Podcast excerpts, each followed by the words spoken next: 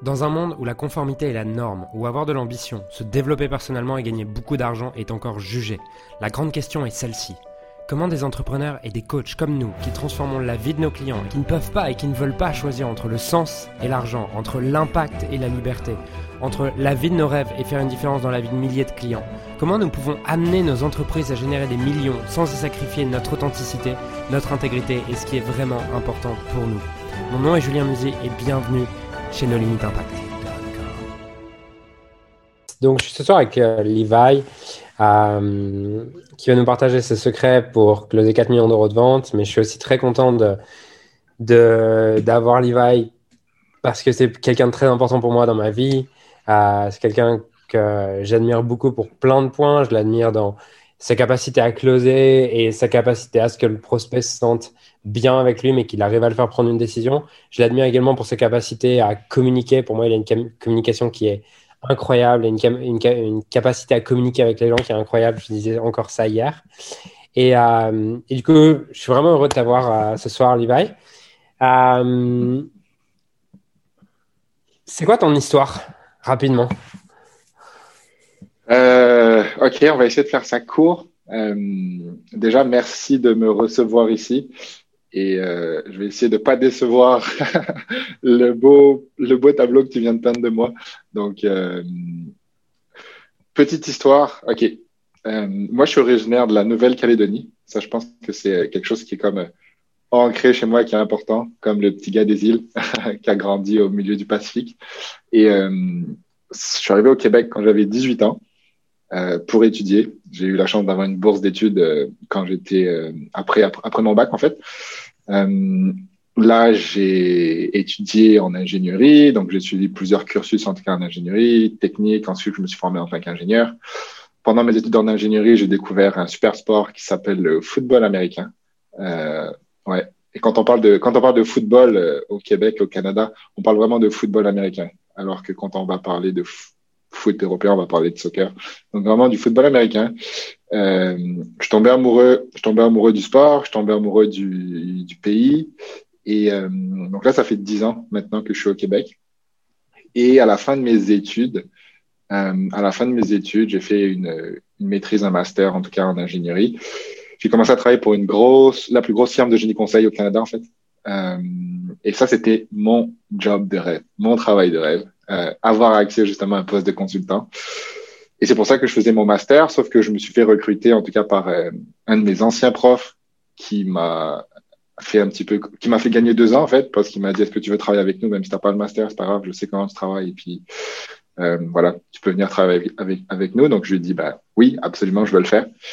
Et sauf que là, en commençant à travailler, euh, je, je, comme je me suis heurté à un mur en fait je me suis heurté à un mur où c'était le, mon objectif de vie, avoir accès à ce poste-là. Et j'ai été plus capable de me projeter. J'étais plus capable de me projeter sur un horizon 20 ans, 30 ans. Et je me disais, est-ce que tu veux vraiment être à la place de ton boss que j'admirais beaucoup, que j'estimais beaucoup? Et, je me trouvais super reconnaissant d'être là où, j'étais. Mais j'avais une petite voix, une petite flamme à l'intérieur de moi qui me disait juste qu'il t'es comme pas à ta place en fait. Euh, j'ai l'impression qu'il y a quelque chose d'autre quelque chose de plus grand, peut-être quelque chose de moins cadré en termes de structure bureaucratique ou en termes d'infrastructure, en termes de hiérarchie, qui fait que tu n'es pas à ta place là. Et ça a été hyper challengeant, mais euh, au bout de quatre mois, au bout de quatre mois de travail, j'ai donné ma lettre de démission. Euh, et donc là, en fait, je faisais juste rayer cinq, cinq années d'études en ingénierie pour me reconvertir et euh, pour me reconvertir dans le, dans le milieu du closing. Donc, euh, entre-temps, en fait, euh, j'avais suivi plusieurs formations en marketing digital et notamment en closing avec notre ami Dan Locke. C'était ma première formation de closing à cette époque. Et je me suis je me suis lancé en fait. J'ai brûlé mes bateaux. J'avais quand même quelques mois d'économie devant moi, mais rien de plus. Et je venais de dire non comme à une carrière en ingénierie. Et en tout cas, en ingénierie, ce qu'il faut savoir, c'est que les trois premières années, tu vaux vraiment rien et que tu es vraiment juste payé à apprendre euh, et que ça aurait été quand même challengeant de me reconvertir ou de me re-reconvertir euh, si ça fonctionnait pas. Mais je sais pas, j'avais vraiment une conviction intrinsèque que ça allait le faire. J'avais vraiment confiance en moi. J'avais pas encore de contrat, j'avais pas de partenaire, mais je me suis écouté. Euh, là, ça m'a amené à trouver mon premier influenceur, avec qui ça a été un total désastre. ça a été un total désastre. Et puis, euh, j'avais clairement pas j'avais clairement pas les compétences que j'ai aujourd'hui. Et pour vous donner une idée, j'ai fait, j'ai pris 15 appels de vente et j'ai fait littéralement zéro close. 15 appels de vente, zéro close. Mais pourtant, ça m'a pas empêché après de closer, ben, voilà, personnellement aujourd'hui, comme quasiment un million et demi d'euros moi-même, puis d'avoir géré, managé, recruté les équipes de vente de leaders de ton marché. Euh, donc, ça veut rien dire, en fait. La première expérience, euh, parce qu'après ça, j'ai eu la chance de euh, ben, découvrir euh, Julien, de découvrir euh, leader de ton marché. Et ensuite, on a eu le parcours qu'on a eu dans les deux dernières années et demie ensemble. C'est-à-dire avoir eu la chance d'accompagner des centaines de clients, de closer personnellement pour quasiment un million et demi et puis de closer en équipe pour à peu près 4 millions, si je ne me trompe pas. Donc, voilà un peu le parcours. Et puis bah, là, dans les derniers mois, on a eu le projet Leader Closer, qui a été un, un, total succès en tout cas. je m'attendais pas à cette croissance, cet engouement et puis la qualité des gens qu'on a dans le groupe aujourd'hui. Euh, donc très reconnaissant pour ça. Et pour moi, c'est juste le début. On a encore plein de belles choses à construire. Voilà un peu le, parcours. yes, tellement. Euh, je, voulais, je voulais de savoir, de ton point de vue aujourd'hui, c'est quoi les plus grosses erreurs que tu vois euh, chez, chez les coachs, chez les influenceurs? On, on, peut commencer par la partie closing. Je sais que tu as aussi des choses à partager sur la partie vouloir recruter trop tôt. Euh, mais sur la partie vraiment gestion des appels de vente, genre l'appel de vente en soi, c'est quoi les plus grosses erreurs que tu vois? Ok, donc si on reste dans l'appel, on prend juste le process de l'appel, c'est quoi les erreurs qu'on peut voir? Euh, Il peut y avoir plusieurs choses. Euh, c'est une bonne question. Pour moi, ce qu'on voit le plus, en fait, et euh, ça me fait penser à un appel que j'écoutais hier. C'est que les gens, en tout cas les coachs, vont avoir tendance ben, déjà à... C'est drôle parce que ce qu'ils veulent pas projeter, ça va être le fait d'avoir l'air vendeur, avoir l'air mhm. pushy, avoir l'air celle-ci et de pas et, de pas se justifier en fait. Mais inconsciemment, en écoutant le rappel, c'est exactement ce qu'ils vont projeter pendant le rappel en fait. Euh, de se justifier, de dire que leur programme il est bien pour ci, pour ça, euh, et que le prospect devrait le faire. Et l'erreur qui est en arrière de ça, parce que souvent en fait on n'a pas conscience que c'est une erreur, c'est que on va pas vraiment clarifier de quoi le prospect a vraiment besoin. On va pas vraiment clarifier et que on va avoir tendance à être, ça c'est un classique là, je veux dire c'est pas la première fois que vous l'entendez, mais à être trop attaché peut-être à le fait que le prospect doive le faire. On part en fait avec le postulat qu'on doit vendre. Et je pense que c'est un mauvais postulat en fait. C'est un mauvais postulat sur lequel partir parce que c'est possible que on n'ait pas besoin de vendre en fait. C'est possible que ça soit pas la meilleure solution pour le prospect. Et pour moi, c'est ça qu'on peut avoir tendance à oublier. Et c'est une erreur qu'on fait parce qu'aujourd'hui, je pense qu'on met trop en avant euh, et c'est OK, tu vois, je veux dire, ça fait partie du jeu, ça fait partie du marketing aussi, euh, les taux de conversion, euh, le nombre de milliers d'euros vendus, etc. C'est cool. Sauf que du coup, on part du postulat que c'est, on doit vendre, on doit faire des, gros taux de conversion. Mais pour moi, en fait, ça fait partie d'un processus global, ça fait partie de ton marketing aussi, ça fait partie de ta communication en amont.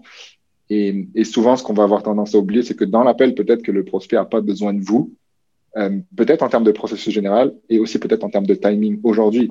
Peut-être que le prospect il va avoir besoin de vous dans trois mois, dans six mois, mais qu'aujourd'hui concrètement, c'est pas son meilleur investissement euh, en termes de temps, d'énergie, d'argent de travailler avec vous aujourd'hui spécifiquement.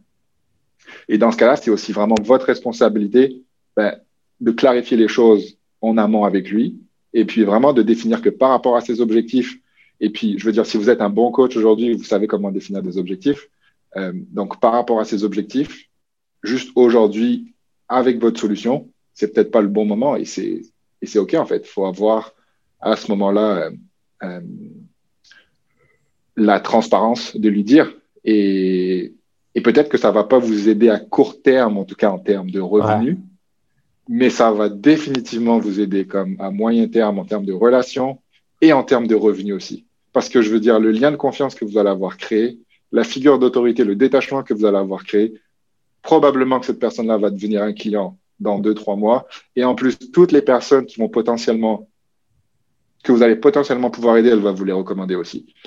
Donc, c'est l'erreur qu'on va avoir tendance à faire, je pense, c'est favoriser les résultats à court terme au lieu de favoriser la croissance et la relation à moyen et à long terme. Et ça, c'est d'être attaché et de vouloir vendre absolument. Ok. Je me mets à la place de quelqu'un qui nous regarde là, tu vois, et qui se dit euh, Ok, Levi, c'est super ton conseil, mais moi, je veux voir comment tu as closé 4 euh, millions et je veux pas closer dans 6 mois. Euh, en quoi est-ce que tu viens de, en quoi est-ce que ce que tu viens de dire m'aide justement pour pouvoir closer dès ce mois-ci, tu vois? Alors, c'est quoi les erreurs que je fais? C'est quoi les erreurs que je fais que je dois arrêter de faire? Qu'est-ce que je dois faire évoluer dans mon closing pour, pour arrêter d'avoir des gens qui me disent euh, euh, encore, encore tout à l'heure, tu vois, encore tout à l'heure, j'ai une personne j'avais une personne en interview et à la fin je discute avec elle, je lui demande son, son business, tout ça, elle me dit bah c'est bien, on fait 30 000 par mois, mais j'ai encore trop de personnes au téléphone qui n'arrivent pas à prendre des décisions, tu vois. C'était Caroline, l'interview Non. Non, c'était ouais, c'était une autre. Ok. euh, ouais, c'est la cinquième interview de... ma journée. Euh, pour moi, l'erreur principale qu'on va faire aujourd'hui, et euh, l'erreur principale qu'on va faire aujourd'hui, et puis là, ça vient un petit peu avec cette histoire de diagnostic, c'est qu'on va pas suffisamment apporter de clarté à la personne. C'est une chose que vous reteniez, que vous devez retenir, c'est euh, vraiment la clarté, c'est le pouvoir. Et on le dit, la clarté, c'est le pouvoir dans la définition de nos objectifs. La clarté, c'est le pouvoir dans notre vision. La clarté, c'est le pouvoir sur nos chiffres, sur nos finances. La clarté, c'est le pouvoir. Et la clarté, c'est le pouvoir aussi dans vos appels de vente. Pourquoi la clarté, c'est le pouvoir? Parce que la clarté mène vers la certitude. Et la certitude mène vers la capacité à prendre des décisions challengeantes. La clarté mène vers la certitude. Et la certitude mène vers la capacité à prendre des décisions challengeantes. Et un prospect qui n'est pas clair, c'est un prospect qui n'achète pas ou qui va acheter en utilisant justement des stratégies hyper pushy, puis en lui disant ah, tu dois le faire, euh, puis en essayant de poser des questions, de le mettre dans un coin. Mais ça va pas, ça va pas être un appel de vente confortable et que probablement la personne elle va se désister dans, dans deux, dans trois jours parce que elle va pas avoir l'intime conviction que c'est la bonne chose pour elle. Donc, si vous voulez vraiment augmenter votre taux de conversion, vous devez améliorer votre capacité à apporter de la clarté à votre prospect. Et pour améliorer votre capacité à apporter de la clarté à votre prospect, eh ben, vous devez être hyper clair aussi, vous, sur la situation de votre prospect.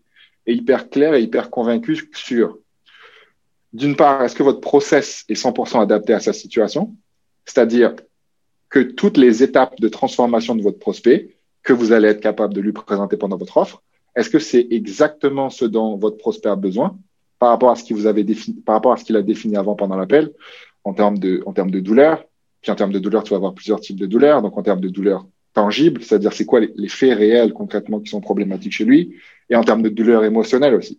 Donc qu'est-ce que ça cause maintenant en termes d'émotion, ces douleurs tangibles-là? Donc je donne un exemple.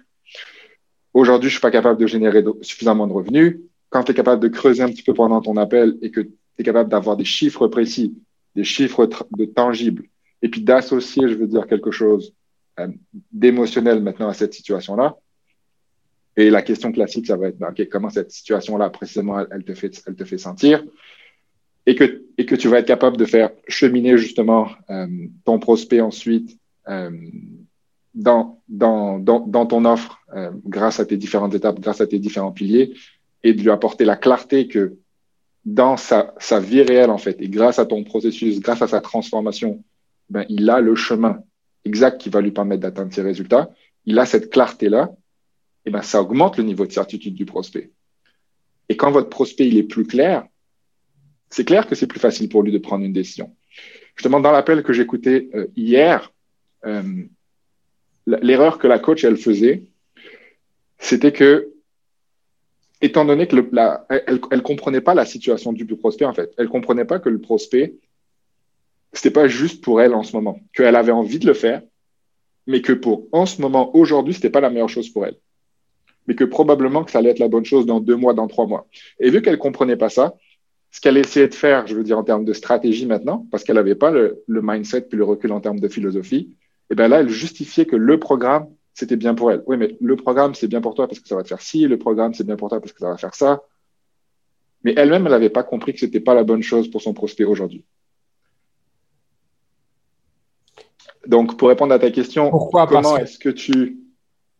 Ah. Elle n'avait pas compris ça parce qu'elle avait... Elle posait pas assez de questions ou parce que du coup, elle croyait savoir ou parce qu'elle était attachée à la vente? Elle posait des questions, elle posait pas les bonnes questions. Euh, dans le sens, je vais te donner un exemple. Dans la situation, eh, je m'excuse, je tremble, il fait froid dans mon bureau. dans, la situation, euh, ok, c'est ça. Dans la situation, le prospect lui dit clairement pendant l'appel, ok, j'ai je ne mets pas en doute la qualité du programme. Je sais que c'est quelque chose que j'aurais envie de faire, mais j'ai l'impression que ce n'est pas adapté spécifiquement à ma situation aujourd'hui. Et au lieu de chercher à comprendre c'est quoi les objectifs de la personne, parce que on définit toujours, je veux dire, la transformation du client par rapport à ses objectifs, et est-ce que mon processus, est-ce que ma transformation, euh, et ça c'est ça c'est marketing 101, tu vois, est-ce que ma, ma transformation, le processus que je vais lui proposer, est exactement adapté à la transformation qu'elle veut, en fait. Et c'est ça que tu essayes de mettre en place dans ton pitch. Et c'est comme ça qu'on enseigne aussi, comment tu adaptes ton pitch vraiment à la situation de la personne, euh, va lui permettre d'atteindre ces résultats-là. Et que c'est la meilleure solution pour elle d'atteindre ces résultats-là. En termes de temps, d'énergie, d'argent, c'est le plus optimal, en fait. C'est le meilleur investissement qu'elle peut faire de son temps, de son énergie, de son argent pour atteindre cet objectif. Donc, qu'est-ce que la coach a pas compris? Euh, elle, elle a pas compris, en fait, que pour elle, c'était pas adapté à sa situation. Et du coup, elle avait tendance à vouloir se justifier au lieu de clarifier les choses en amont. Hmm. Euh, au lieu de clarifier les choses en amont. Et puis, attends, qu'est-ce que je disais? Euh, Non, c'est ça. Et que les questions qu'elle posait, les questions qu'elle posait, c'était pas des questions, euh, c'était pas des questions qui cherchaient à clarifier la situation. C'était des questions qui. des questions qui cherchent à clarifier la situation? C'est quoi des questions? C'est quoi des questions qui cherchent à clarifier la situation? Comment tu définis justement, on va dire, une bonne question, en tout cas, le type de question qu'un bon closer pose et le type de question au contraire qu'un mauvais closer pose? Ben, là, là, dans sa, dans sa situation, euh, dans sa situation précise, c'était, euh, ça aurait été en fait, qu'est-ce que tu cherches à mettre en place clairement? Dans le sens que là, elle lui a, elle lui a jamais demandé en fait qu'est-ce qu'elle cherchait à mettre en place clairement. Tu vois, je veux dire, là, le programme, c'était une offre avec un retour sur investissement et le but, c'était de l'aider à mettre en place, l'aider à marketer sa nouvelle offre, son nouveau produit.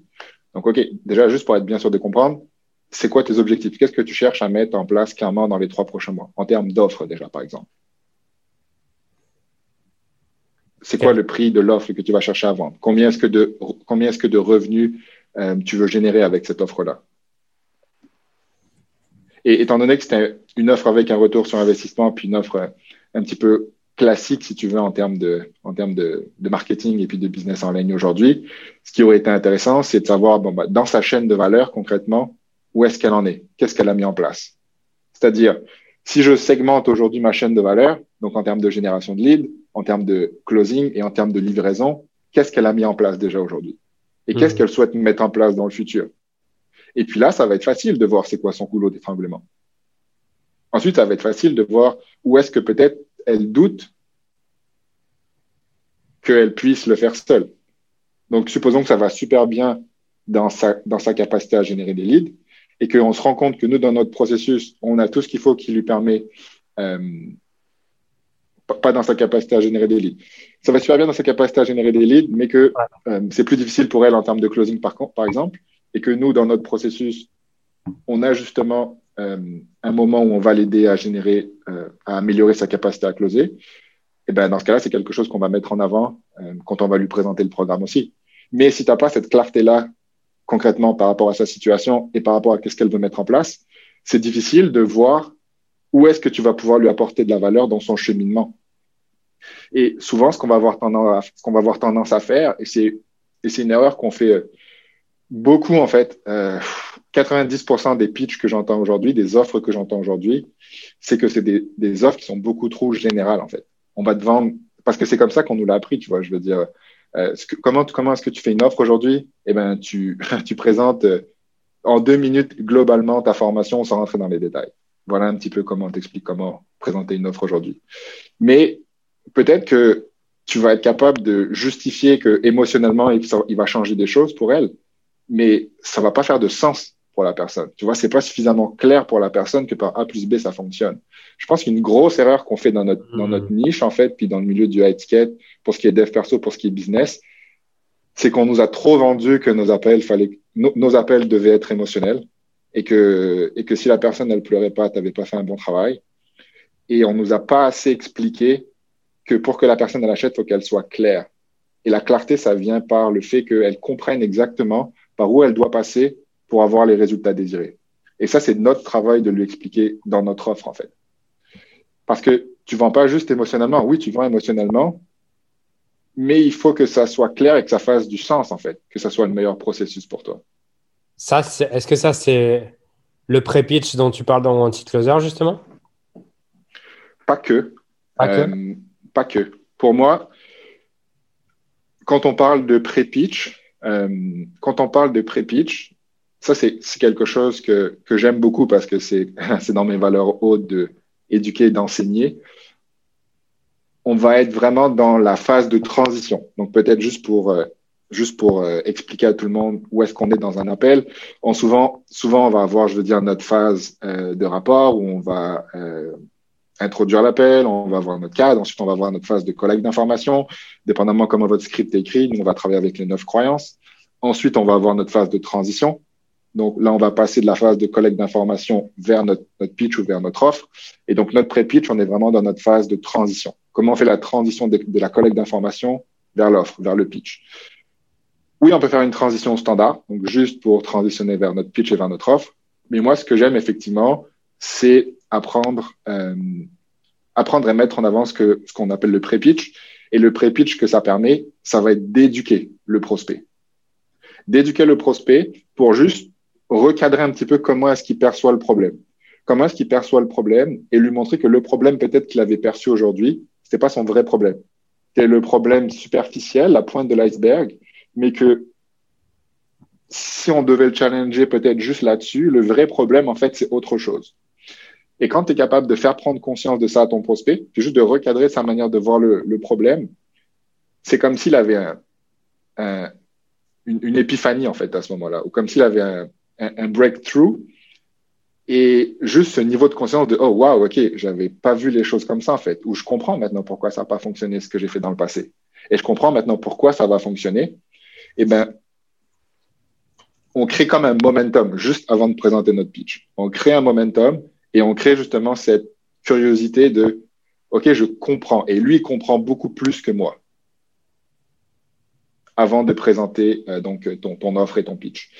Et donc, pourquoi je dis que c'est pas que? Parce que pour moi, euh, la clarté, elle vient surtout de euh, comment est-ce que tu vas présenter ton offre.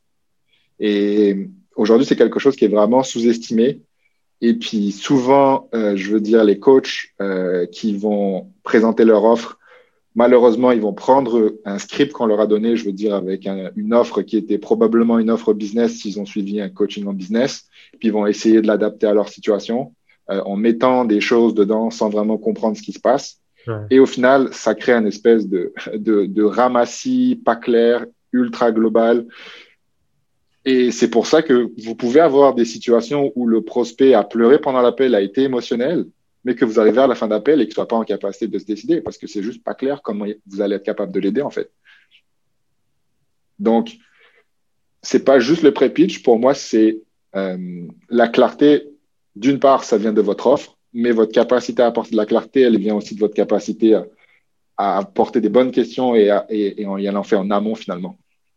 Euh, dans votre collecte d'informations. Hmm. Tu dis du coup apporter de la clarté sur comment vous l'avez, comment vous allez l'aider. Euh,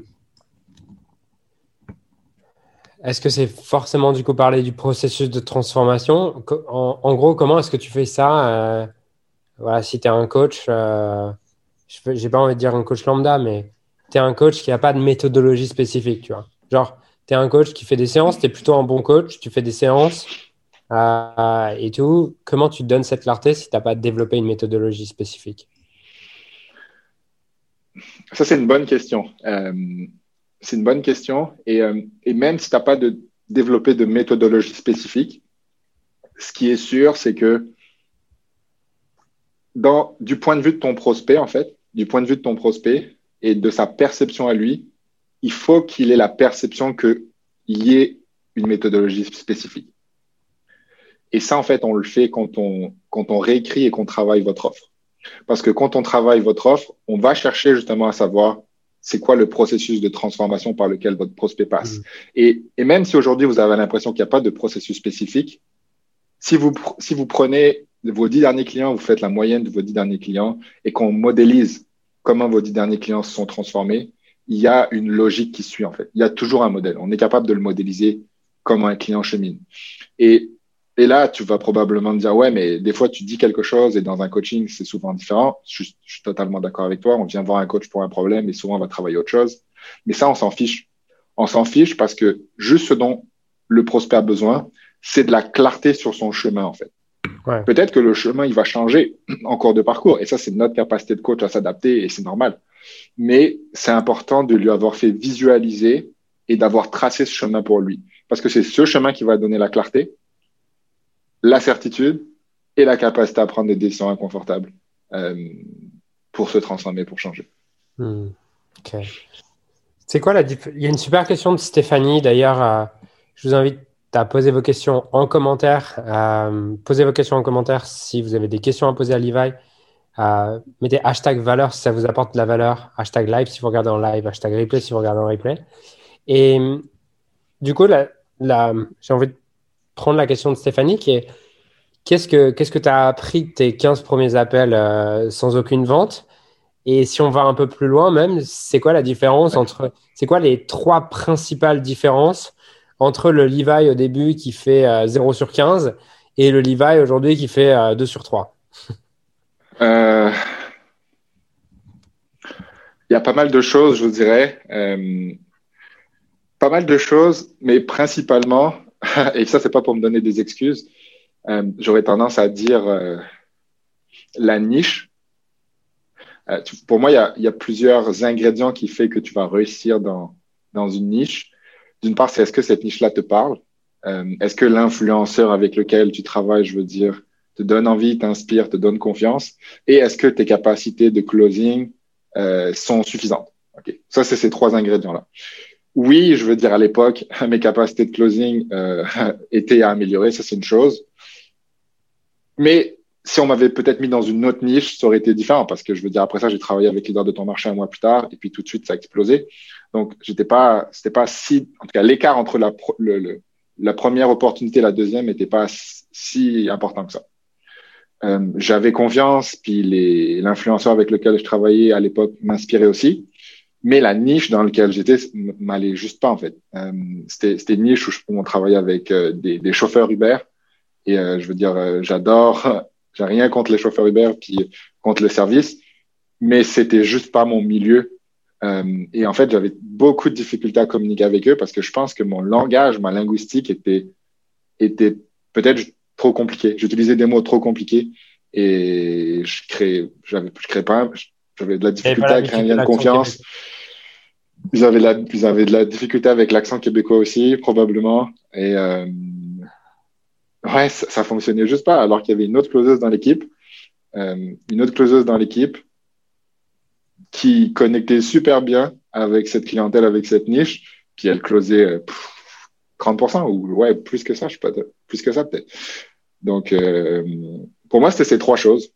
C'était ces trois choses, ouais. Donc, qu'est-ce que ça m'a appris, c'est juste va là où est-ce que va là où est-ce que ça t'inspire et puis euh, où est-ce que tu devrais acheter en fait tu pourrais, tu pourrais être client de ce programme. Parce qu'aujourd'hui, quand tu recrutes des closers, euh, tu penses que c'est un vrai plus si le closer, du coup, ressemble à l'avatar? Euh, moi, c'est un, Pour moi, c'est un plus si le closer il ressemble à l'avatar une fois qu'il s'est transformé. Hmm, ouais. Il y a un truc qui est hyper important quand tu vas acheter, quand tu vas closer, c'est que le, le, prospect, en fait, est souvent inspiré par la personne qu'il a de l'autre côté du au téléphone, en fait. Ouais. Qu'il a de l'autre côté du téléphone. Et c'est pour ça que c'est hyper difficile de closer des offres euh, quand tu n'as pas encore eu la transformation toi-même. Parce que on va, on, va, on sous-estime ce mot transformation, mais dans transformation, il y a beaucoup de changements, en fait. Euh, je veux dire, il y a des changements au niveau des croyances, il y a des changements au niveau du comportement, il y a des changements au niveau de l'identité, mais on ne s'en rend pas compte que quand on est au téléphone avec un prospect, ben, naturellement, on va projeter, je veux dire, toutes ces choses-là. Puis le ouais. prospect va voir un petit peu la transformation, la transformation qui a été accomplie, et on va surtout pas accepter les croyances limitantes ouais. que le prospect va avoir parce que c'est des choses qu'on va voir déjà dépasser. Et puis on va être, on va être en face d'une croyance limitante d'un prospect. Et euh, même si on n'a pas les techniques pour savoir répondre aux objections, on va juste lui dire, ben non, je veux dire, euh, là, ce que tu es en train de penser, concrètement, je l'ai déjà vécu et t'inquiète pas, c'est facile, tu vois. Je t'entends, c'est une peur, mais euh, c'est juste que tu n'es pas encore là aujourd'hui. Je l'ai déjà fait. Donc, pas de ressembler à l'avatar quand il est au point A, de ressembler à l'avatar quand il est au point B. Et ça, c'est clair que ça va drastiquement vous aider. Comment tu fais si tu as une offre business, par exemple, tu vois, typiquement, tu as une offre business, j'en sais rien, peut-être des chefs d'entreprise qui ont, euh, peut-être des chefs d'entreprise d'entreprise à 7 chiffres. Comment tu crées une équipe de closers? Il te faut des closers qui ont un business à 8 chiffres, tu fais quoi? Donc, ta question, c'est euh, ouais, je parle avec un prospect au téléphone? Ouais, non, ton avatar, c'est des. Ton avatar, c'est des, euh, des chefs d'entreprise euh, qui ont des business à 7 chiffres. OK? Ouais. Euh, tu veux recruter un closer, tu vois Ou tu veux avoir une équipe de closing Comment tu, tu recrutes justement ça pour pas qu'ils projettent leurs limites, tu vois? Parce que tu vas pas avoir des closers qui ont un business à 7 chiffres, à 8 chiffres en général. Ok, je comprends ce que tu veux dire. Euh... Donc, la question, c'est comment est-ce que tu recrutes les closers ou en tout cas, comment est-ce que tu les aides à ouais. cheminer quand euh, eux, ils doivent aider, communiquer avec des gens qui génèrent beaucoup plus de, de chiffres. Ah, parce de que tu viens de me dire que tu viens de me dire que tu vois, c'était important d'avoir vécu. Enfin, c'était un vrai plus en tout cas d'avoir vécu la transformation euh, pour vendre un produit. Mais là, si ce n'est pas le cas, comment comment t'aides ton closer? Comment comment tu comment tu, tu l'aides là-dessus? Donc si le closer lui doit à, à, si le closer son son, objet, son son type de prospect, ça va être des entrepreneurs qui veulent générer genre euh, 7 chiffres par an. Ouais. Euh, comment est-ce que le closer doit communiquer? Comment est-ce que le closer doit se positionner? C'est une super bonne question. J'adore la question. Euh, pour moi, ça va être euh, en fait, c'est vraiment une histoire de contexte toute l'autorité et toute l'expertise de la personne est définie par rapport au contexte dans lequel tu, tu la places. Je donne un exemple. Tu vas voir, euh, tu vas voir ton mécanicien parce que ta voiture a un problème. Euh, il va te dire, Julien, euh, faut que tu changes ton radiateur parce que X, Y, Z, tu vas pas le remettre en question, tu vois. tu vas changer ton radiateur parce que tu ne connais rien puis c'est lui l'expert. Mais si pendant cette, le même rendez-vous-là avec ton mécanicien, il dit, Julien, en passant, euh, je te vois marcher, puis euh, tu sais, t'as pas l'air super équilibré.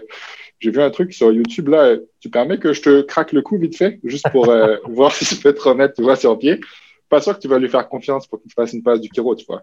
Euh, parce que dans le contexte, euh, c'est un mécanicien et tu lui fais confiance pour l'expertise, qui est la mécanique, et mais pas pour pour ce qui est de la chiro en fait.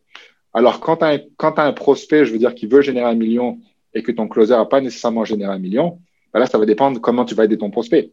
Si ton prospect, aujourd'hui, a de la difficulté finalement, par exemple, à générer des leads, et toi, tu as une business de euh, service mmh. marketing, digital marketing, ton closer dans ce contexte particulier, même si l'entrepreneur, il gère des équipes, il a un super produit, euh, il est super inspirant, ton closer, il est quand même plus qualifié, il a une expertise qui est plus développée en termes de génération de leads, en termes de marketing, que l'entrepreneur. Donc, dans ce contexte précis-là, si le closer, je veux dire, il, il, garde sa posture et il est capable de cadrer les choses et puis de lui montrer pendant l'appel justement que dans ce secteur particulier-là, ben, je veux dire, l'entrepreneur n'a rien à lui apprendre en fait, tu vois. Euh, et ben, dans ce cas-là, il n'y a pas de problème. Tiens, je vais te tu prendre un autre. Ouais. Je comprends du coup dans ce cas-là.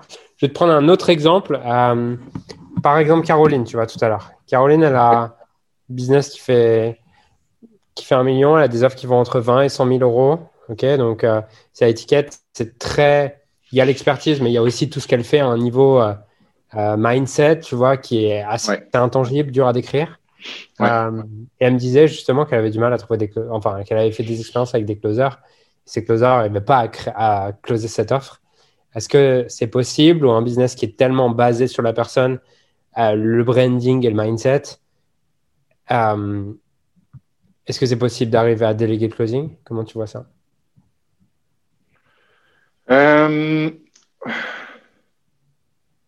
Ça, dépend, ça dépend c'est quoi la, la, la problématique. Tu as, l'exemple exact de où est-ce que c'était difficile pour ces closers ou elle t'a juste dit que c'était difficile pour ces closers Elle m'a juste dit ça.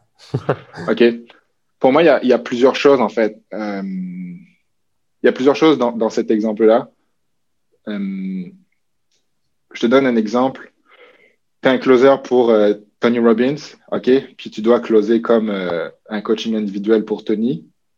Euh, concrètement, si la personne, elle passe au téléphone avec un closer, quelque chose qui va aider le processus, donc l'appel de closing, ça va être l'autorité. Et l'autorité et, et, la, et, la, et la, la posture, je veux dire, du coach, ça, tu le crées en amont de ton appel tu le crées, je veux dire, dans ton marketing, tu le crées dans ton, hmm. dans ton branding, mais tu le transfères avec toi dans ton appel de vente. Et je veux dire, aujourd'hui, exemple, quelqu'un comme euh, Tony, c'est pas, c'est plus nécessairement, tu vois, je veux dire, à contester en termes d'autorité. Donc, euh, tu mets quelqu'un qui veut travailler avec Tony, ça, ça se transmet, je veux dire, au téléphone. Il a progressé un peu ces dernières années.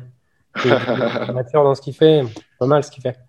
Ouais, j'ai vu ces petits, euh, je sais pas si tu as vu ces petits, ces petits séminaires Zoom, sont pas Ces séminaires Ouais. Franchement, il, se débrouille, ça va. Il essaie de faire quelque chose avec Internet, tu vois. Il se met à la génération. Donc, en termes de posture d'autorité, euh, ça, ça va aider ton closer, ça, c'est sûr.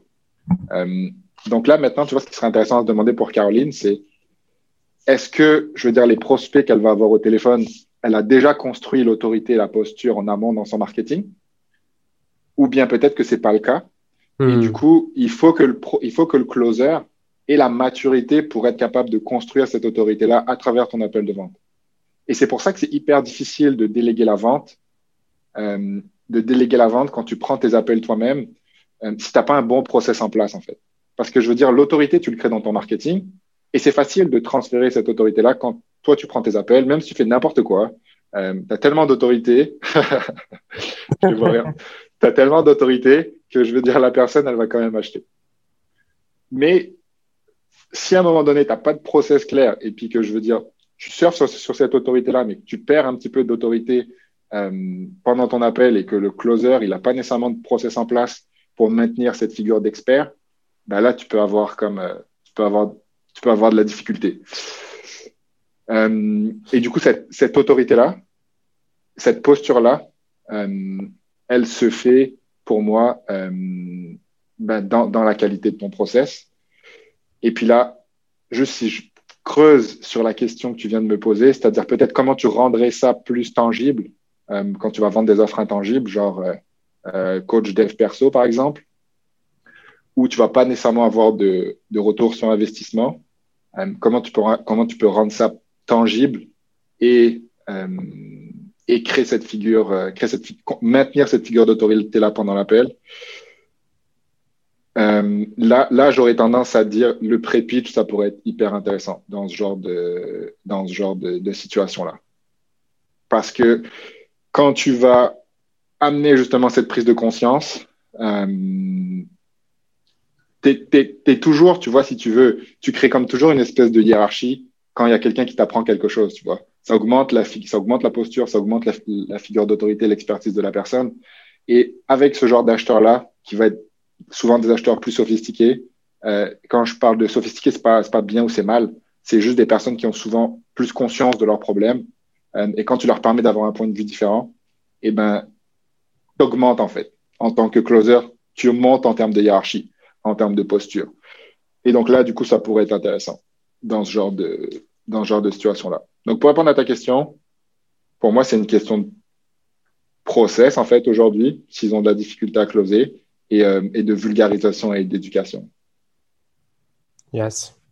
Et je veux aussi parler de ça rapidement parce que c'est vrai que c'est un truc dont tu m'as fait prendre conscience euh, que je faisais n'importe quoi en fait et que euh, c'est un truc que je vois aussi beaucoup chez, nos clients. Ce truc de moi, les gars, je suis une superstar. Donc, vous, si vous n'arrivez pas à closer, vous êtes des merdes et je vais vous montrer. Et en fait, de jamais reprendre la responsabilité vraiment du, du process, du script, de tout ça. Et de est-ce qu'en fait, je suis bon ou est-ce que c'est juste parce que mon marketing est bon et les gens m'aiment bien, tu vois? Et, euh, je pense qu'effectivement, c'est. J'aimerais bien que tu abordes ce sujet euh, parce que je pense que c'est. Tu vois, tu m'en parlais encore, je crois, en début de semaine. Je sais plus de quoi on discutait, mais tu me disais que bah, un des trucs dont tu aimerais parler et qui te, qui te frustre un peu aujourd'hui sur le marché, c'est tous ces, tous ces coachs qui veulent déléguer le closing alors que euh, leur offre est encore bancale ou qu'ils n'ont pas vraiment de process et euh, qu'ils ont besoin d'apprendre à closer avant de déléguer. Tu vois. Euh, ouais, pour moi, c'est un point qui est, qui est dominant sur le marché et et c'est un petit peu une histoire de, comme tu disais tout à l'heure, tu vas pas prendre 100% de sa responsabilité. Où je pense que j'aurais reçu un message pas plus tard qu'hier d'un coach qui me disait, Levi, est-ce que tu as un closer à me recommander euh, Juste pour donner une idée? Euh, voilà, j'ai un groupe, j'ai des offres, euh, mais aujourd'hui concrètement, je suis juste à 10% de closing. Et closing, c'est vraiment pas mon offre, c'est vraiment pas ma zone de génie. du coup, j'aimerais ça me concentrer sur ma zone de génie qui est coachée et puis engager un closer pour ça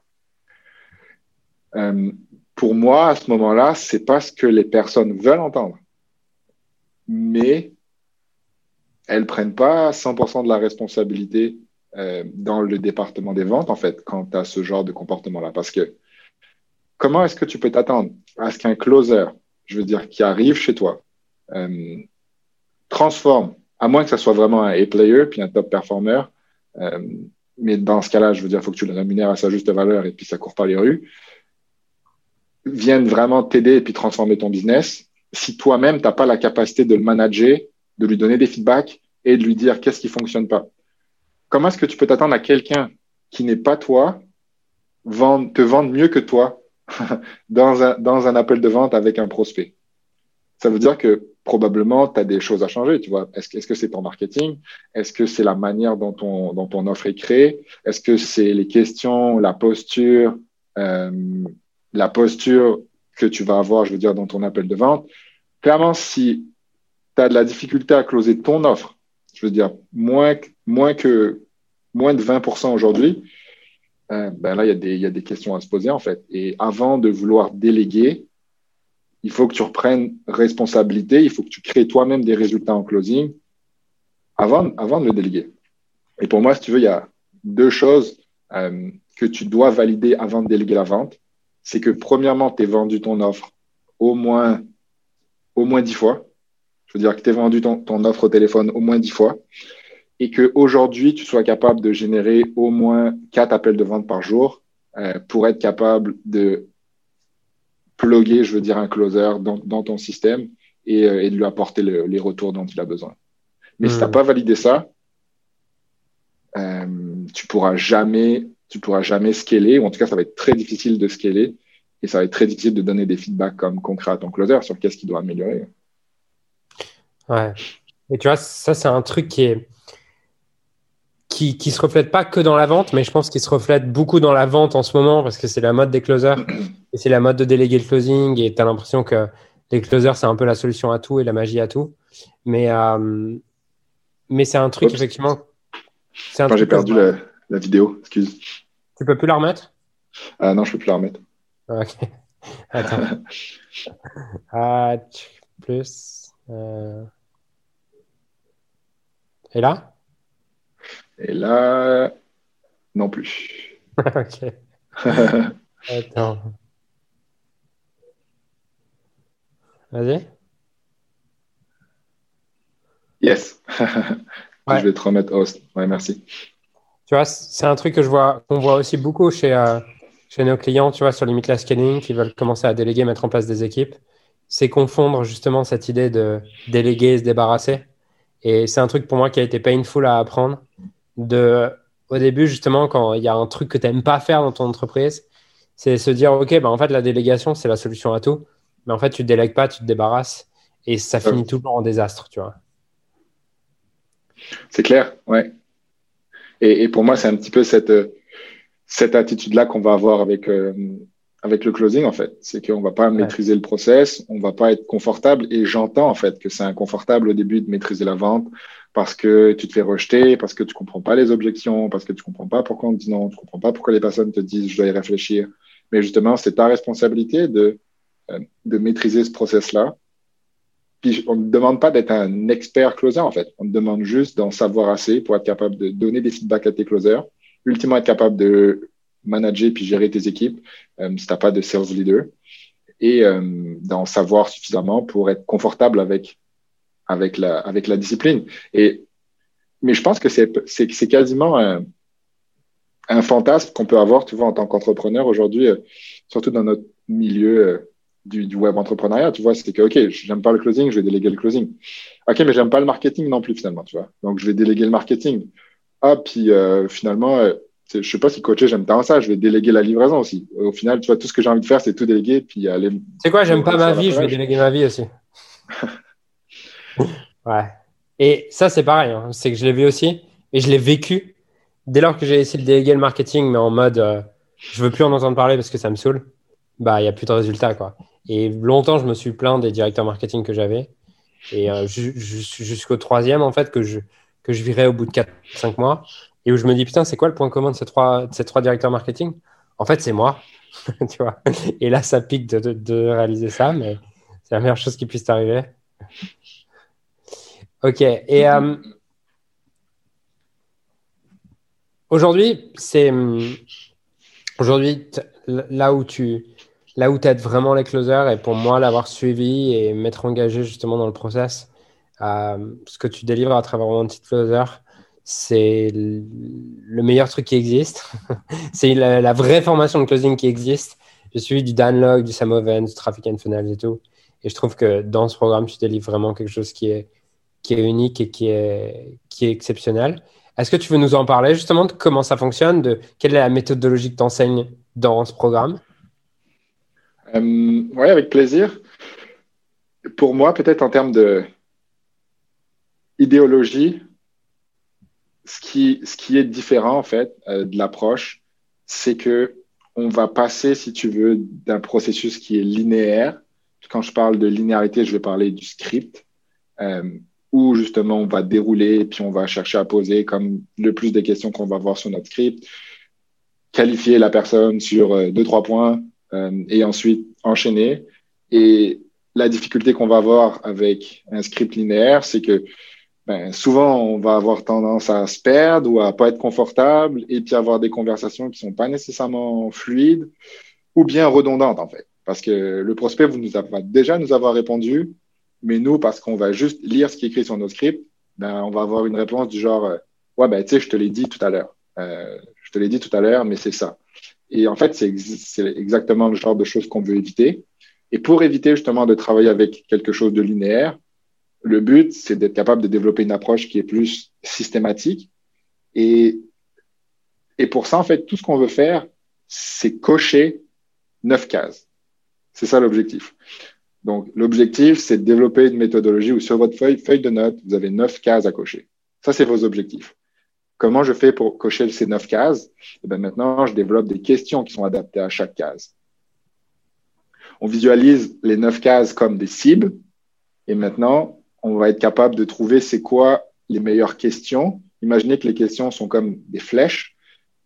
Et votre seul objectif, c'est d'aller toucher ces flèches, toucher ces cibles avec les flèches qui vont être vos questions qu'on va vous avoir aidé à développer. Et l'avantage de ça, c'est quoi?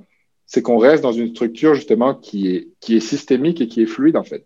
Peut-être que le prospect va vous parler euh, au début d'appel de, euh, de sa famille. Et du coup, en, vous parlant de sa famille, ben là, ça va être une bonne occasion justement de lui demander, par exemple, génial, ok, donc euh, je comprends bien aujourd'hui, tu as une femme, tu es en couple, et de, sans, je veux dire, avoir l'impression que le prospect se fasse qualifier, ben, de parler de, du hmm. décisionnaire à ce moment-là. Puis de lui demander, est-ce que ta femme te soutient dans tes projets entrepreneuriaux est-ce qu'elle sait que tu es au téléphone? Est-ce qu'elle sait qu'on est au téléphone aujourd'hui? Qu'est-ce qu'elle en pense?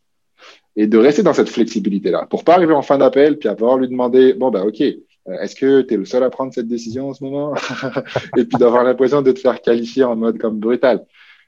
Et moi, c'est un truc que j'aime, en fait, l'approche justement où tu as plus de délicatesse euh, quand tu le fais. Et, et ça peut être brutal de se faire poser des questions quand c'est pas dans le bon contexte. Je pense que c'est Molière qui disait les mots sont des arbres. Et, euh, et si tu utilises les mots de la mauvaise manière, c'est normal de heurter le prospect parfois ou de perdre le rapport euh, et de pas être dans une conversation comme amicale ou douce. Donc là, le but, d'une part, ça va être de poser les questions dans le bon contexte, donc de t'apprendre à identifier c'est quoi le bon contexte, c'est quoi les neuf cases, les neuf croyances dont ton prospect il a besoin pour avancer. Et ensuite, ça va être de poser les questions justement euh, dans, dans, un ordre euh, qui va être adapté pour ne pas poser des questions trop brutales nécessairement euh, dès le début, par exemple. Et comment est-ce que j'arrive pour euh, créer de plus en plus de confiance, de plus en plus de rapports en utilisant euh, des tampons à travers, les à travers tes questions, c'est-à-dire peut-être en atténuant la puissance de tes questions ou en rajoutant du contexte avant tes questions. Parce que une question dans le bon contexte, ben, ça toujours, euh, c'est toujours plus délicat qu'une question posée comme à tout va. Peut-être que je peux te donner un exemple. Tu vois, souvent une question qu'on va te poser, ça va être, OK, est-ce que c'est quoi les conséquences pour toi? C'est quoi les conséquences ou c'est quoi les impacts pour toi? Et des fois, cette, cette, question, tu vois, elle peut sembler comme un peu ouais. sortie de nulle part ou un petit peu déstabilisante pour un prospect. Mais quand tu la ramènes dans le bon contexte, et ensuite que tu poses la question, ça change tout. OK, donc avec ce que tu m'as dit dans les dernières minutes, en tout cas, il y a quelque chose qui m'interpelle. Et notamment, c'est euh, ce que tu me disais que tu n'avais pas généré de revenus dans les trois derniers mois. C'est bien ça? Ouais. Et du coup, ça m'interpelle. Le fait de ne pas avoir généré de revenus, du coup, je me demande, est-ce que tu as, as d'autres sources de revenus aujourd'hui? Comment est-ce que tu génères ton argent différemment? OK, ben ça, ça m'interpelle. Est-ce que ça a des impacts sur ton entreprise? Et quand tu contextualises la chose et que tu poses une question en arrière, eh ben, du coup, ça fait toujours plus de sens. Hmm. Et, quand, et ce contexte-là, ce sens-là, ça atténue de beaucoup la puissance de la question, ça la rend moins brutale, et, mais au final, tu arrives au même résultat. Mais en fait, tu arrives à un meilleur résultat parce que tu nuis pas au rapport de la personne. Donc, pour moi, c'est jamais une... t'as jamais de mauvais prospects. Tu as toujours des moins bons communicateurs. Et c'est ça l'objectif, c'est d'être capable d'avoir plus de flexibilité, plus d'acuité aussi, de mieux reconnaître les situations. Donc ça, c'est la première chose. ok? Les neuf croyances, ça, c'est la base. Euh, ensuite, une fois que tu as été capable de définir c'est quoi les neuf croyances de ton prospect, puis dans ces neuf croyances, entre autres, tu vas avoir euh, douleur, coût, euh, finance et autres, logistique, ça, c'est tes neuf croyances. Une fois que tu arrives à définir c'est quoi la situation de ton prospect, ah, tu as une question? Non, je disais, on pourra justement, euh, je, proposerai demain aux gens d'envoyer justement la liste des neuf croyances et leur envoyer aussi euh, justement le, script, tout ça. Enfin, pas le script, mais la feuille de notes. Avec plaisir.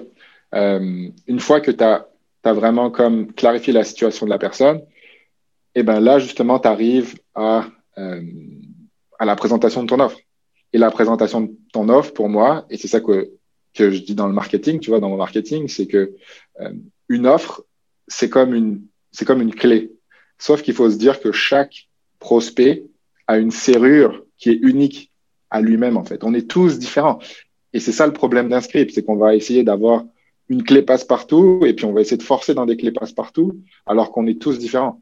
Et l'objectif de cette offre-là, que moi j'appelle comme mon pitch transformationnel, mon offre transformationnelle, eh ben, c'est vraiment d'être capable d'adapter, de créer une clé en fait, d'être l'orfèvre qui va créer la clé qui est spécifique à la serrure du prospect pour pas avoir à forcer parce que la clé elle est exactement adaptée à ce que le prospect a besoin et de définir avec lui c'est quoi les étapes dont il a besoin pour cheminer et de valider avec lui que c'est bien ces étapes-là et puis de venir toucher les deux cordes logiques et émotionnelles vers sa transformation.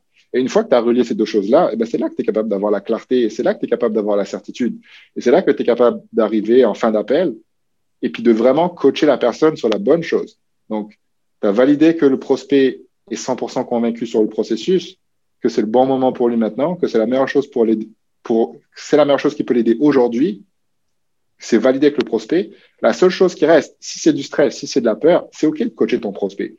Mais si tu coaches ton prospect et que tu as le tendance à le pousser alors qu'il n'est pas clair, qu'il ne sait pas s'il veut le faire, qu'il doit y penser, et eh ben dans ce cas-là, tu n'as rien compris parce que tu ne le coaches pas sur les bonnes choses. Et là, tu vas avoir l'air vendeur. Et là, tu vas avoir l'air pushy mmh. et salesy. Mais quand à la fin, il reste juste la peur, puis que tu as validé avec le prospect qu'il reste juste la peur, parce que tout ton, prospect, tout ton process en amont était clair, et puis que tu es là pour lui, puis que tu lui dis, moi, mon objectif, c'est pas de prendre une décision pour toi. Tu veux dire, tu vas être le seul à, prendre une décision aujourd'hui. Et à la fin de la journée, ce qui va être important, c'est juste quel genre de personne tu veux être et le coacher plus sur son identité et sur le fait de l'inspirer et sur pourquoi c'est important pour lui et des choses que tu avais identifiées avec lui dans la vision. Eh bien, tu le connectes en fait avec cette identité-là. Puis là, tu passes d'un coaching de peur, d'inspiration, à juste tu dois le faire parce que je te dis que tu dois le faire et que c'est le meilleur programme pour toi. Et ben, dans ce cas-là, pour moi, tu n'as pas la même expérience en fait, du tout. Yes. Ok, je comprends. Je comprends quelque chose de la semaine dernière sur comment je me suis fait closer. ok, l'identité que tu vas avoir. Bien joué, le closer qui m'a closé. ok, cool. Euh, génial. Bon, tu as des fans dans le chat, franchement. tu as, des fans qui veulent un t-shirt de toi et même pas de moi, donc je suis trop triste. Euh, voilà. Pour ceux qui, suivent, qui veulent suivre, euh, qui veulent plus d'infos sur Wanted Closer, euh, mettez dans, dans, les commentaires WC. Non, c'est pas terrible, putain. Genre... C'est vraiment pas terrible. Mais en même temps, c'est drôle. On a de l'autodérision. ouais. Faut changer le nom parce qu'on peut pas en fait le, le réduire, tu vois. Genre ouais, LDTM, mais là, c'est pas possible, tu vois. On va changer de nom. Mettez, mettez, euh, mettez Wanted Closer. ok? Mettez Wanted Closer dans le chat. On vous envoie plus d'infos pour ceux que ça, euh, pour ceux que ça intéresse, pour ceux qui ont, qui ont vraiment envie aujourd'hui de, de, progresser en termes de closing. Euh, il y a David, David qui met. Euh, où est-ce que je dois mettre les 12 numéros de CB que j'ai dans la main? David, t'inquiète pas, on a des formulaires si tu sais pas quoi faire ton argent, avec grand plaisir. Euh, pas mal. Sandra qui met WC pour ne plus mettre vos SS au chiottes. Ouais. Pas mal. ok. Euh, génial. Je te remercie, Levi. Pour, euh... Ouais, dis-moi. Non, je sais pas, est-ce qu'on avait peut-être il y avait d'autres questions où on avait le temps de prendre des questions du chat ou on, on avait fait le tour? Euh... En fait, c'est quoi, Levi? Je peux te laisser? Parce que en fait, j'ai un call là juste dans deux minutes. Mais si tu veux répondre aux questions du chat, tu peux, tu peux rester tout seul. Je sais pas si, si ça fait sens, mais si vous avez des questions pour Levi, posez-les et il va rester à y répondre tout seul. moi, je vais devoir vous laisser parce que j'ai un, juste un call dans deux minutes. Et que tu me... Mais moi, ça, ouais, ça va me faire plaisir de prendre euh, 10 minutes pour répondre aux questions du chat. Ouais. Génial. Je te mets host. C'est bon? Euh, je, je suis host. Je vais juste m'assurer que j'ai les bonnes notifs. Leader inspiré. Ouais. Mettez vos questions dans les commentaires. Que Levi vous... ouais. Il fait comme à la maison. Il reste ici. Donc, euh, génial. Ok, moi je vous dis très bonne soirée à tous. Merci Levi et je te laisse comme à la maison. Merci de me faire confiance. On va foutre le bordel dans ton groupe.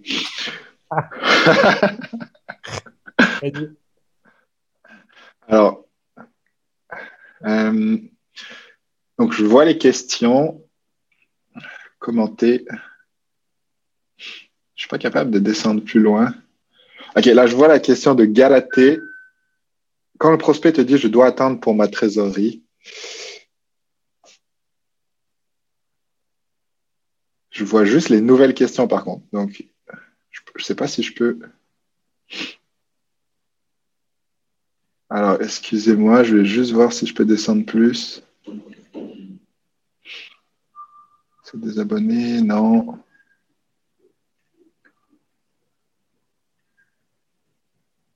Euh, ok, je vois. Ok, c'est bon. Ouais, c'est bon, j'ai les anciennes questions. Ça marche.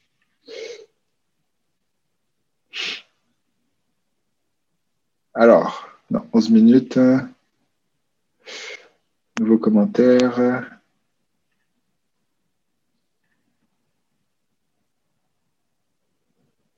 OK. OK, j'ai les questions. Donc, je vais les prendre à partir du. J'ai les questions à partir de la 11e minute. Euh,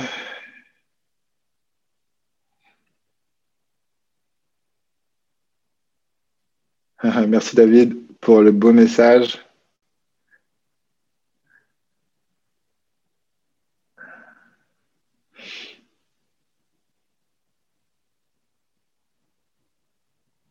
Merci pour les commentaires, les amis, ça me touche vraiment. Alors, question, question.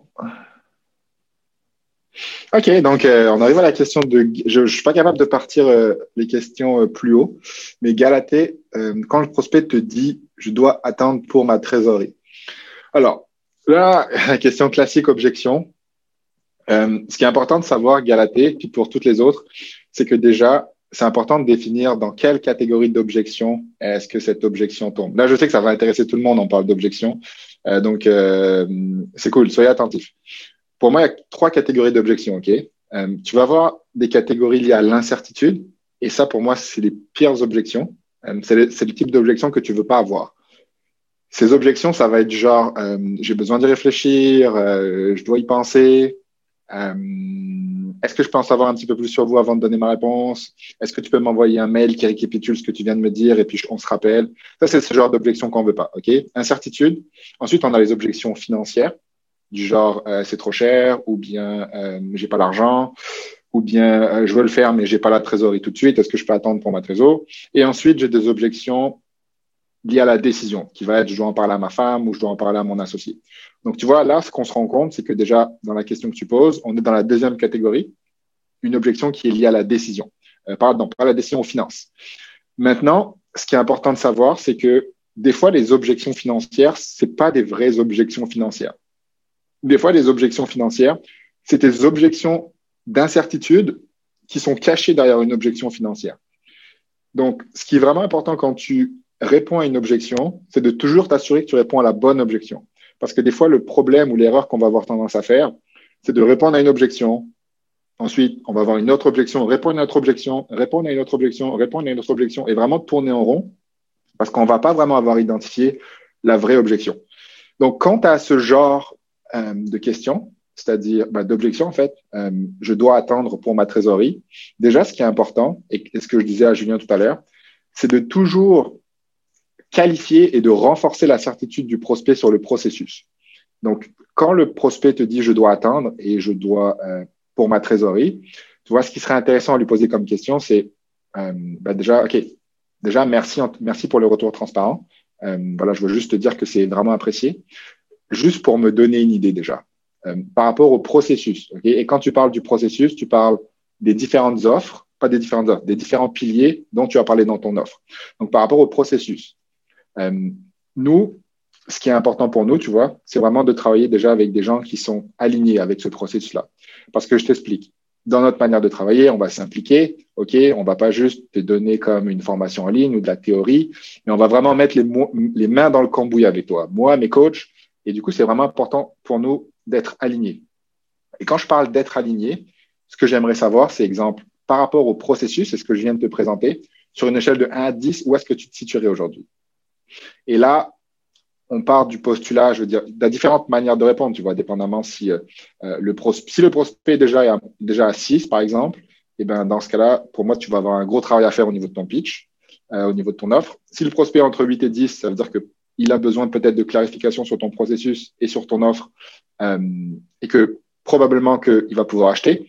Et si le prospect est à 10, ça veut dire que théoriquement, par rapport au processus, il est confiant et qu'il sait que c'est la meilleure chose qu'il va pouvoir faire dans les prochains jours ou dans, ouais, qu'il va pouvoir faire pour l'aider à atteindre ses résultats. Donc, une fois que tu as validé que par rapport au processus, il avait envie de le faire, il était confiant et il sait que c'est ça qui va lui permettre d'avancer. Donc là, ensuite, c'est facile d'isoler. OK, donc ce que j'entends aujourd'hui, c'est que toi, tu as vraiment, tu es 100% confiant au processus, tu sens que tu as envie de le faire, mais aujourd'hui, la seule chose qui te limite, c'est vraiment les finances et le côté trésorerie. Est-ce que c'est bien ça? Et si la réponse est oui, eh ben dans ce cas-là, tu sais que tu gères pas nécessairement une objection qui est liée à l'incertitude, mais que tu gères une objection qui est liée aux finances. Et dans ce cas-là, c'est qu'est-ce que tu peux mettre en place pour euh, pour l'aider en termes de finances, tu vois. Est-ce que tu peux, je veux dire, mettre en place un plan de paiement avec lui? Est-ce que tu peux euh, est-ce que tu peux trouver des solutions créatives justement pour l'aider? Euh, Mais au moins, tu as validé que la vraie objection, c'était une, objection financière et c'était pas une objection qui était liée à l'incertitude. Euh, un, truc qui pourrait t'aider d'ailleurs, euh, je vais sortir un, petit training là d'ailleurs dans, Leader Closer où j'explique un petit peu différents peut-être techniques ou leviers de négociation que tu peux utiliser pour atténuer le risque euh, lié aux finances généralement, justement pour ton prospect. je te, je te taguerai dans, dans le post. C'est un truc que tu vas pouvoir aider. C'est un, un training qu'on sort cette semaine. Donc, j'espère que ça a répondu à ta question, Galatée. Mais les objections, c'est large. Hein. Et euh, on a deux semaines de training sur les objections. Euh, qu'est-ce que tu as appris de tes 15 premiers appels closés?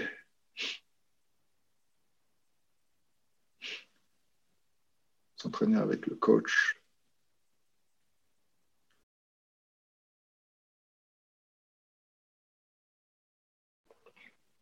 Sandra, qu'est-ce que tu fais quand le prospect est convaincu par le programme proposé, par le closer, mais qu'on veut quand même s'entretenir avec le, la coach, avec qui il va suivre le programme à étiquette?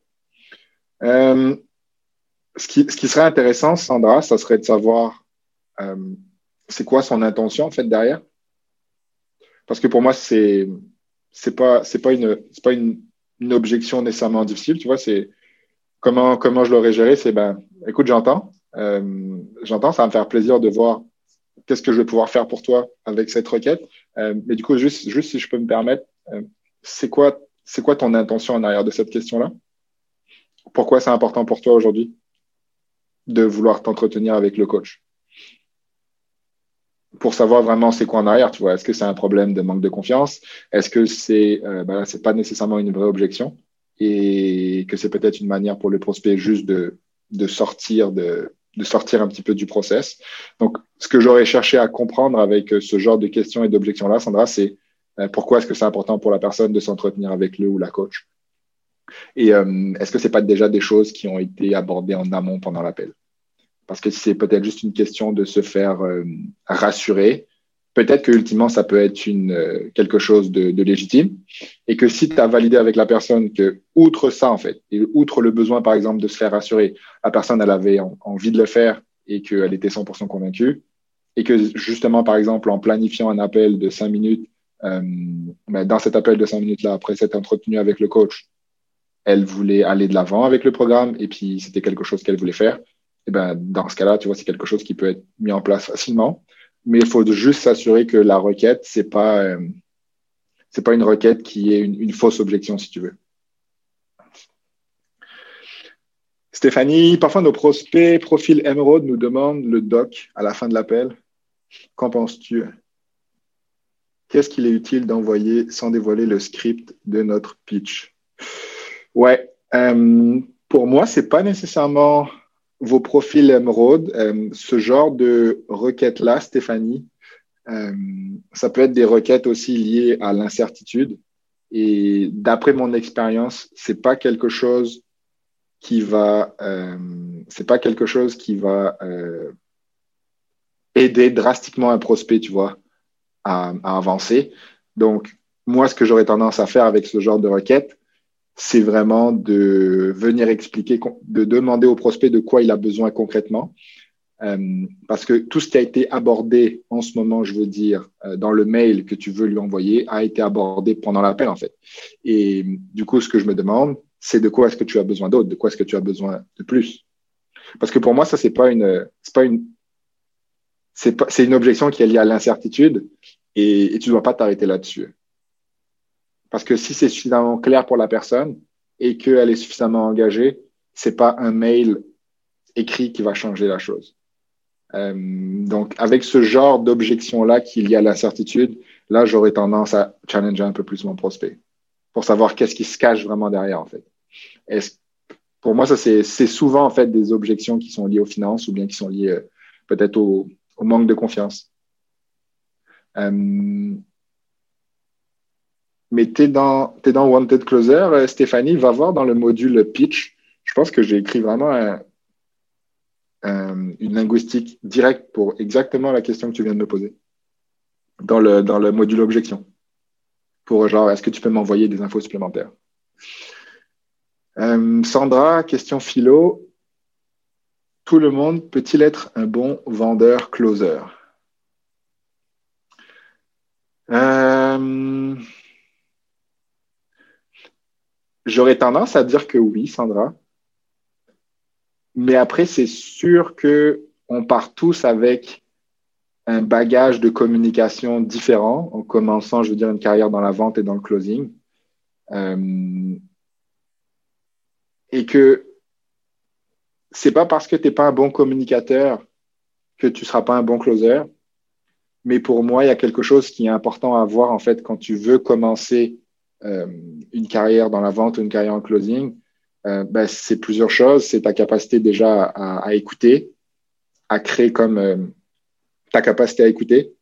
C'est quelque chose que tu peux développer avec le temps, mais si tu l'as dès le début, ça, ça, ça, ça t'aide drastiquement. Ensuite, c'est ta capacité à créer du rapport avec les gens. Plus tu es capable de créer du rapport, de créer de l'humour, et puis de rebondir sur des choses comme avec tes clients en appel, euh, avec tes prospects en appel, plus ça va t'aider. Donc, est-ce que tout le monde peut être un bon vendeur closer? Ben, J'aurais tendance à dire oui, un bon vendeur closer. Après, est-ce que tout le monde peut être exceptionnel? Là, j'aurais tendance à dire que euh, on a tous un bagage et on a tous euh, des capacités peut-être de communication qui vont être différentes euh, et que tu peux le faire avec le temps, pour moi je pense, mais que probablement que tu vas avoir une courbe d'apprentissage qui va être un peu plus lent, lente en tout cas, que quelqu'un qui a déjà une bonne capacité à communiquer ou, euh, ou qui aime communiquer. Sandra, parfois nos prospects Emerald nous demande le doc à la fin de l'appel. Ok, j'ai répondu euh, à Stéphanie du coup. Ok, merci Sandra. Viens de voir. Par conséquent, si les pires des objections sont les incertitudes, comment tu fais pour les contourner? Si la pire des objections sont les certitudes, comment tu fais pour les contourner? Sébastien, eh ben, tu t'assures d'avoir un process clair et tu t'assures d'apporter de la clarté comme je mentionnais euh, tout à l'heure pendant l'appel, euh, à ton prospect grâce à une transition qui est claire, ben déjà une collecte d'informations qui est claire, où tu t'assures vraiment d'aller chercher, je veux dire, des douleurs tangibles, émotionnelles et la vision tangible et émotionnelle de ton prospect, et que tu es capable d'incorporer ces éléments-là dans ton offre, dans la clé, en fait, dont j'ai parlé tout à l'heure, la clé ou t'es l'orfèvre. Et, et quand le prospect, il est clair sur le process, il est clair sur ton pilier, sur ton offre, et ben dans ce cas-là, ça réduit beaucoup euh, des objections liées à l'incertitude. Et en plus, que si à la fin, tu as une bonne phase d'engagement après ton pitch et que tu es capable de faire valider avec le prospect que c'est exactement ce dont il a besoin, que par rapport au processus, il est 100% aligné et il sait que c'est exactement le process dont il va avoir besoin pour atteindre les résultats X, Y, Z, ben, je veux dire, le prospect, il a validé que c'était la chose dont il avait besoin que c'était clair pour lui, que ça faisait du sens et que ça allait l'aider et il avait confiance en ça. Donc maintenant, tu n'as plus d'objection liée à l'incertitude.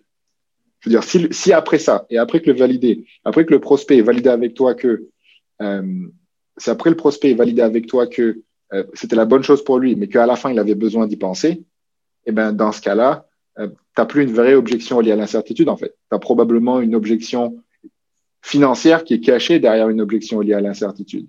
Dans ce cas-là, là, c'est important de euh, de, creuser justement cette objection-là, de challenger le prospect, et puis, en tout cas, d'utiliser plusieurs stratégies que, que tu peux avoir en, gestion des objections.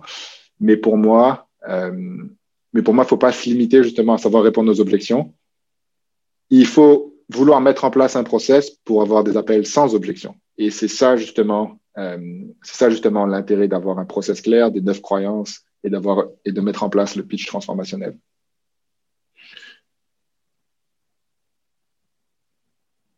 Je pense qu'on est arrivé à la dernière question. Cédric? Est-ce qu'on pourrait avoir le doc pour les neuf croyances? Euh, Ouais, absolument, Cédric. Je vais me le noter dans mes trucs à faire. Et puis, je demanderai à Julien euh, de le mettre directement dessus live ou bien dans les commentaires du live. Euh, dans les commentaires du live, tu vas pouvoir avoir euh, le doc. Et je, je, pense même qu'on a fait une petite formation sur les neuf croyances. Donc, tu vas pouvoir accéder à cette formation-là où j'explique c'est quoi les neuf croyances, que je donne même, je donne même des différentes questions que tu vas pouvoir utiliser pendant les neuf croyances. Et c'est un truc que tu vas pouvoir déjà implémenter, utiliser. Donc, je pense que ça faisait le tour, les amis. Euh, merci de m'avoir accueilli ici. C'était vraiment un plaisir pour moi. Du coup, je vous souhaite une super après-midi. Je vous dis à très bientôt, soit ici, soit dans le groupe Leader Closer, si vous n'y êtes pas déjà. Et euh, au plaisir de vous voir bientôt. Ciao à tous. J'ai créé récemment un groupe Facebook qui rassemble un groupe d'entrepreneurs ayant pour mission de servir ceux que nous avons été appelés à servir. Ce groupe s'appelle Leader Inspiré et l'accès est gratuit. Tu peux retrouver les détails pour le rejoindre dans, la description.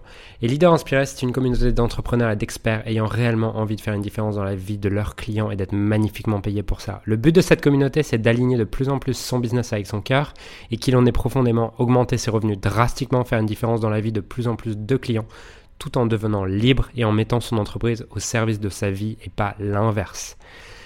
Donc, dans ce groupe, tu retrouveras interviews d'experts internationaux, QA collaboratifs, formations exclusives et gratuites, notamment réservées à nos clients privés, des programmes de coaching et de formation, et surtout une communauté de leaders inspirés faisant du business avec le cœur.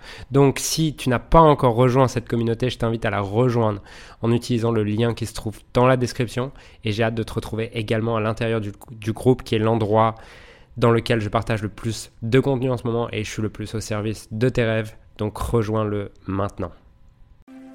Alors j'aimerais sincèrement te remercier de m'avoir rejoint et de m'avoir écouté aujourd'hui. J'espère sincèrement que ce que j'ai pu partager avec toi aujourd'hui a pu réellement t'aider et surtout va t'aider à créer un business qui génère des millions tout en servant les autres et en créant la vie de tes rêves. Cet épisode t'a aidé aujourd'hui, alors assure-toi de le partager avec quelqu'un d'autre que toi qui en a besoin. Cette mission de créer un monde dans lequel les coachs et les entrepreneurs impactent le monde tout en créant leur rêve ne pourra être atteint que lorsque nous partagerons avec les autres ce qui nous a aidés. Donc je t'invite à le partager dès maintenant. Et encore merci et on se retrouve très bientôt pour un prochain épisode. Ciao